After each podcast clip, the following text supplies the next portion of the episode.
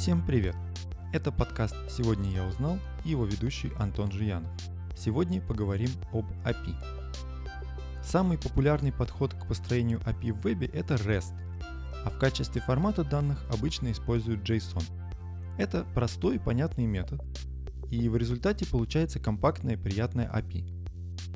Например, если работаем со списком статей, у нас будет метод getArticles, который возвращает список объектов article, статья.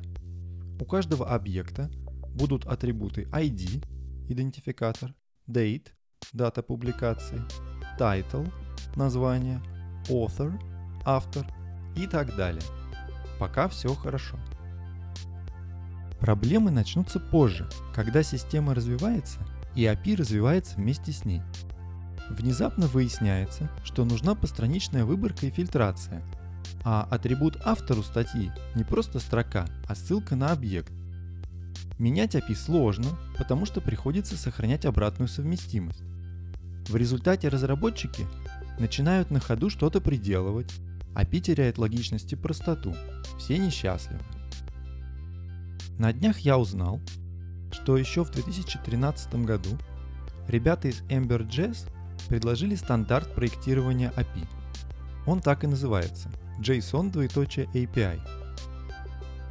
Спецификация развивалась и достигла версии 1.0 еще в 2015 году, так что она достаточно зрелая. Вот что она описывает на примере API для статей. Постраничная выборка. Как правильно запросить часть статей, если их много. Сортировка. Как выбрать статьи, упорядоченные по дате публикации по убыванию, например. Связанные объекты. Как выбрать список статей вместе с их авторами одним запросом, а не делать n плюс 1 запрос. Поиск и фильтрация.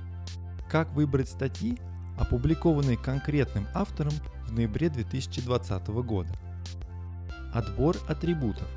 Как вернуть только идентификатор и название статьи, чтобы максимально облегчить ответ. Как создавать, изменять и удалять статьи. Как должны выглядеть ошибки для разных ситуаций. И многое другое.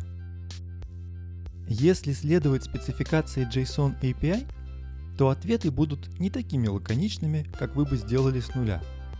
Но зато в них заранее заложены нюансы, с которыми API может столкнуться в будущем. Поэтому переделывать уже ничего не придется. При этом API будет значительно проще, чем, скажем, GraphQL, как для потребителей, так и в реализации. К тому же, если сравнивать с GraphQL, JSON API нормально кэшируется на CDN и в браузере. Это может быть важно. В общем, получается такая золотая середина. Чуть более сложная API, но зато универсальная и единообразная – для маленьких и одноразовых API, наверное, не оправдано. Но если у вас сложная система, которая развивается годами, самое то. Даже если решите не следовать полностью спецификации в своих API, можно подсмотреть удачные приемы. Сообщество работало над ними несколько лет. Явно это будет лучше, чем вы в одиночку придумаете за 5 минут с горящими сроками. Так что рекомендую как минимум ознакомиться.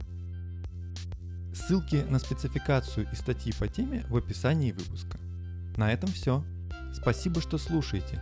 Если понравился выпуск, оцените подкаст в приложении и рекомендуйте друзьям. Услышимся!